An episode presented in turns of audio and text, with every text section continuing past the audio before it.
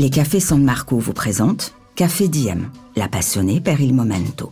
Conseils, astuces, anecdotes. Dans ce podcast, Luca Casadei, barista officiel San Marco et double champion de France de la discipline, partage avec vous sa passion du café. Épisode 3. Momento café en cuisine. Bienvenue les amateurs. Les amateurs de bon café, bien sûr. En tant que barista, je suis invité à de nombreux événements autour de la gastronomie pour animer des ateliers et faire des démonstrations. J'adore ces aspects de mon métier. Ça me permet de rencontrer plein de gens et en particulier des grands chefs italiens et français. Et en discutant avec ces artistes de la cuisine, je me suis rendu compte qu'ils étaient de plus en plus nombreux à utiliser le café dans leur palette d'ingrédients les plus innovants. Et je vous ne parle pas seulement de dessert. Aujourd'hui, c'est aussi dans les piatti salati, les plats salés, que le café fait de merveilles. Grâce à sa richesse aromatique, le café permet en effet des combinaisons étonnantes, surtout si vous voulez ajouter des notes légèrement amères ou un twist d'acidité.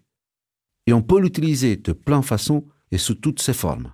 Avec du café moulu, vous pouvez parfumer l'eau pour une cuisson à la vapeur. Vous pouvez aussi l'utiliser comme le poivre et le sel, en saupoudrant un plat avant de le servir.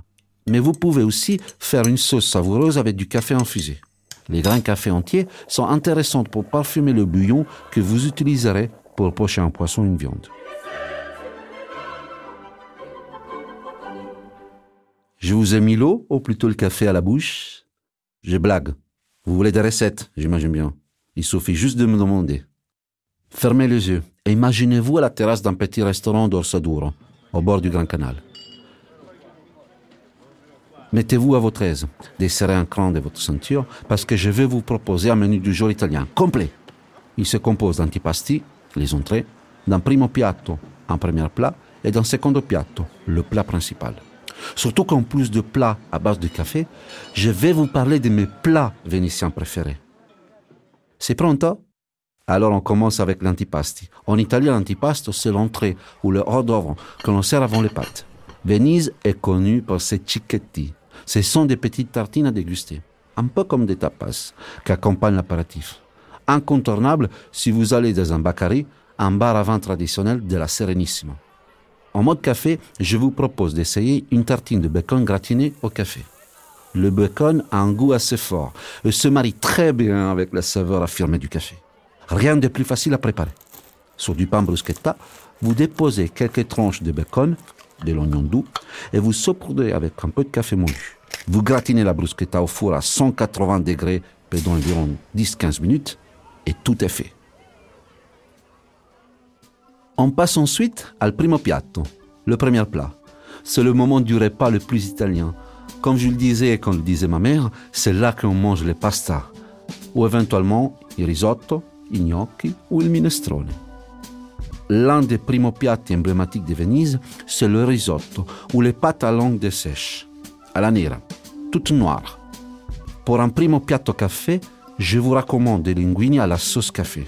Les linguines, ce sont des pâtes qui ressemblent un peu des spaghettis, mais un peu plus plats, plus élégants, idéal avec des sauces crémeuses. Et justement pour la sauce, vous faites chauffer 20 centilitres de lait et de grosses cuillères à soupe de crème fraîche et vous versez un grand espresso. Hors de feu, vous ajoutez quelques pistaches et une tasse de parmesan. Vous laissez épaissir et voilà le travail. Goûtez Alors, étonnant, non?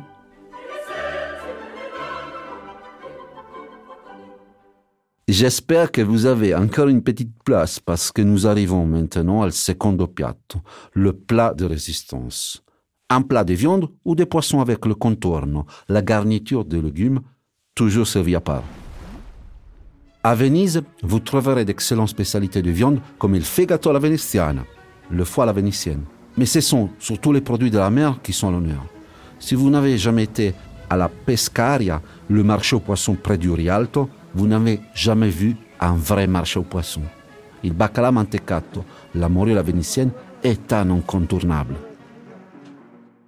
Et qu'est-ce que ça donne avec du café?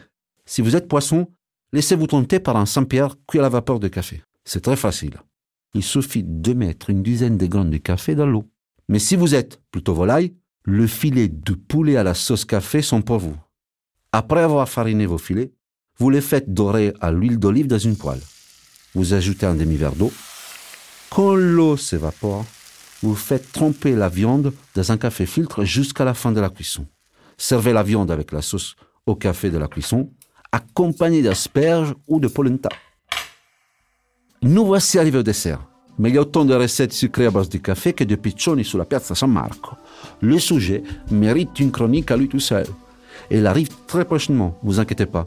Et parce que je ne suis pas cuisinier mais barista, permettez-moi bien sûr de vous proposer un excellent café pour terminer ce repas. Pourquoi pas le San Marco Espresso Barista, un café en grain à la saveur subtile et élégante. Parfait pour une machine espresso avec moulin intégré. Et n'oubliez pas, le plus important pour un bon café, c'est toujours la passione. Ciao tutti et café Diem. Pour encore plus de moments café, retrouvez tous les podcasts de Lucas sur sanmarco.fr. San Marco, per amore del café.